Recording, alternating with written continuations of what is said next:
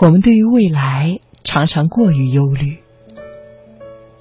刚刚高考完的小朋友问我，暑假我该做点什么来提升自己呢？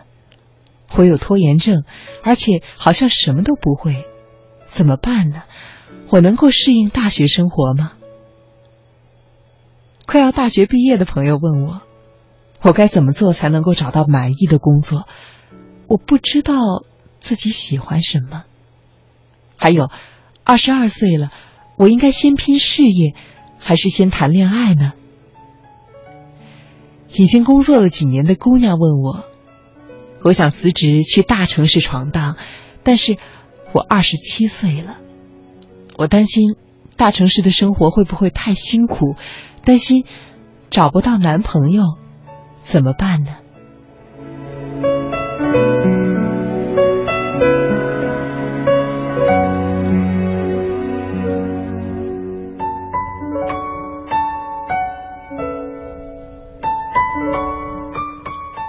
刚毕业的时候，我在公司附近和人合租，当时我对住在隔壁的一个姐姐印象很深，因为。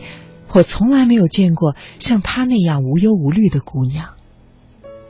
她当时快四十岁了，皮肤保养的很好，单身。一年之前，她刚刚从工作了十来年的日本回来。她和我们二十多岁的年轻人一样，合租房子，每天早早的出门找工作、面试，还报了一个翻译培训课程。虽然是租来的房子，但是它布置的很漂亮，崭新的单人沙发和书桌，床品也是上好的品牌。下班之后，他会去跑步、读书，周末偶尔会在厨房做美食。他把日子过得很精致，也很松弛，没有浮躁，也没有很多大龄的单身姑娘的焦虑。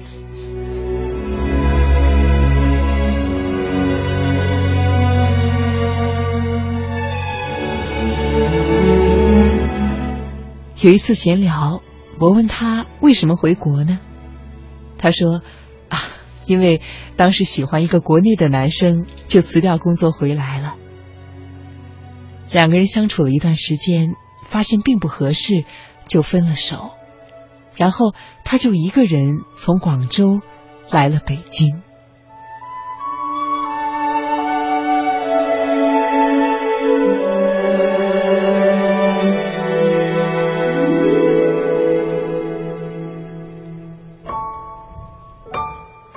我的另外一个朋友也是这样，他在二十九岁的时候，忽然的就从世界五百强辞职，跑到美国去念书。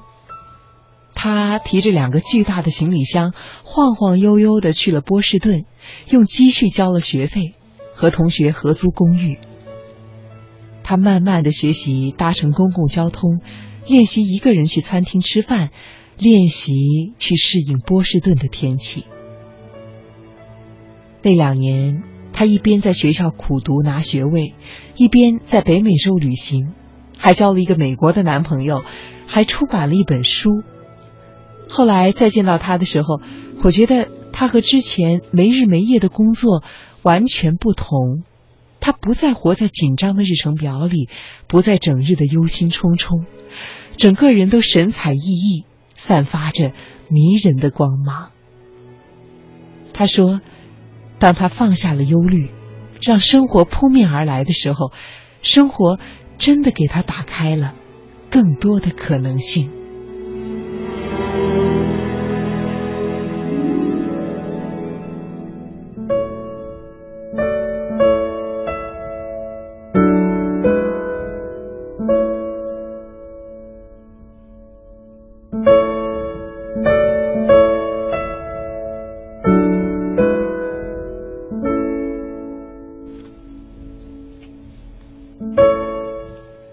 生活其实有他自己的意志，有他自己的轨道和方向，甚至大多数时候是我们在被生活推着走，是我们沿着生活给我们规划出的轨道和方向一路的在向前奔跑。可是，究竟会在哪个路口转弯呢？其实，我们并不知道。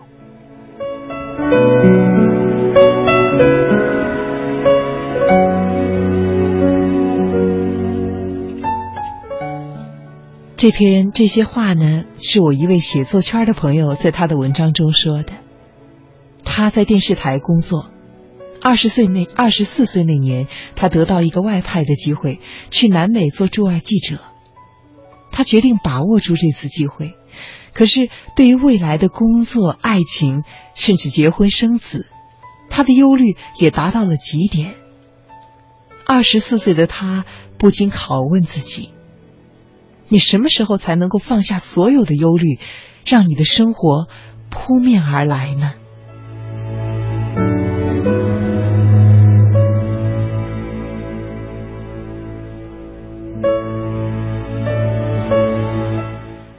三年的驻外记者，这段生涯非常的精彩。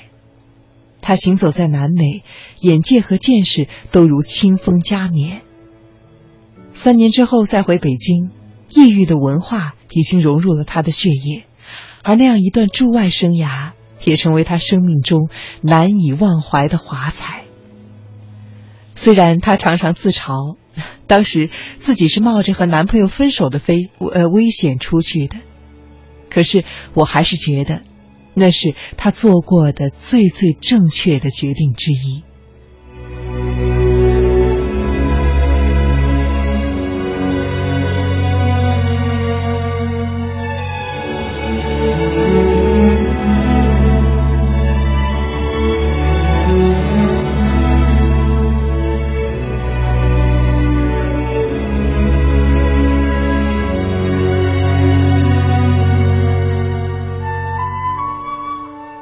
张爱玲有一。篇短文叫做《非走不可的弯路》。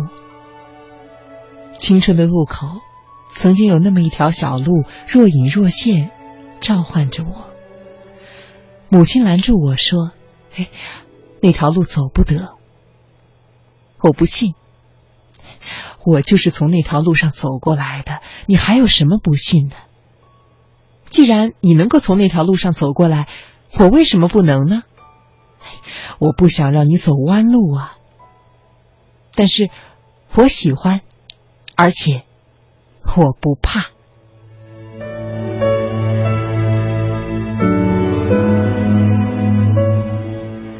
文章的结尾，张爱玲这样说：“在人生的路上，有一条路，每一个人都非走不可，那就是年轻时候的弯路，不摔跟头。”不碰壁，怎么能够练出钢筋铁骨？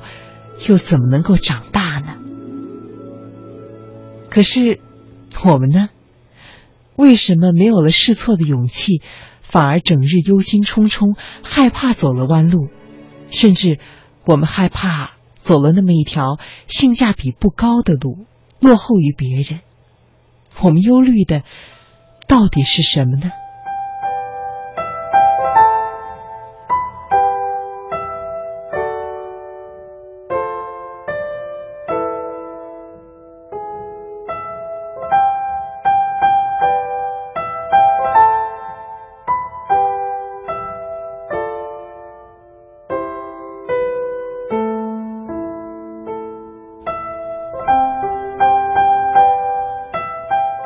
我们整天忧虑着未来，却又感到迷茫，不知道怎么样应该在当下努力，所以一天天过去，一年年过去，好像一切都没有变，而我们照旧忧虑。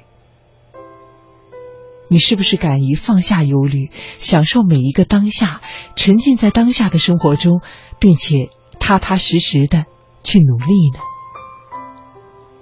我曾经也非常的忧虑未来，特别是我在二十七八岁那两年，生活和工作都没有起色，感情也是一片空白。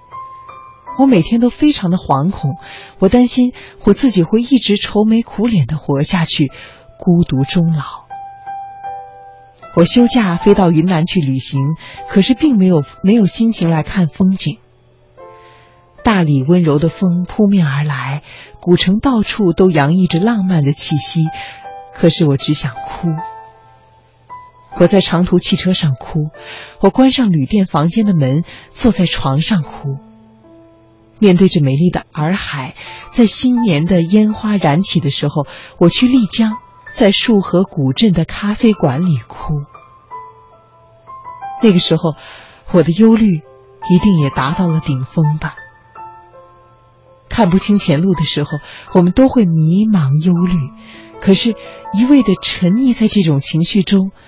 却是于事无补的呀。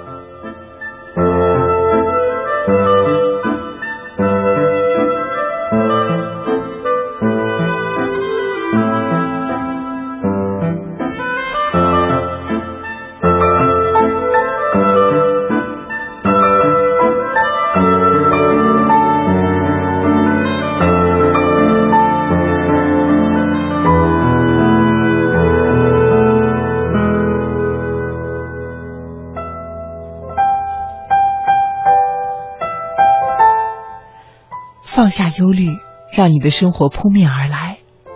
你有这样的勇气吗？其实生活的轨迹不是你可以规划的。有的时候，当你在失控中感觉到焦虑和不安的时候，你敢不敢顺着命运去冲浪呢？放下对于未来的种种忧虑，看看上天会给你什么样的礼物。没错，也许是惊喜连连。也许是空空如也，可是无论哪一种人生，对于我们来说，都是独一无二的呀。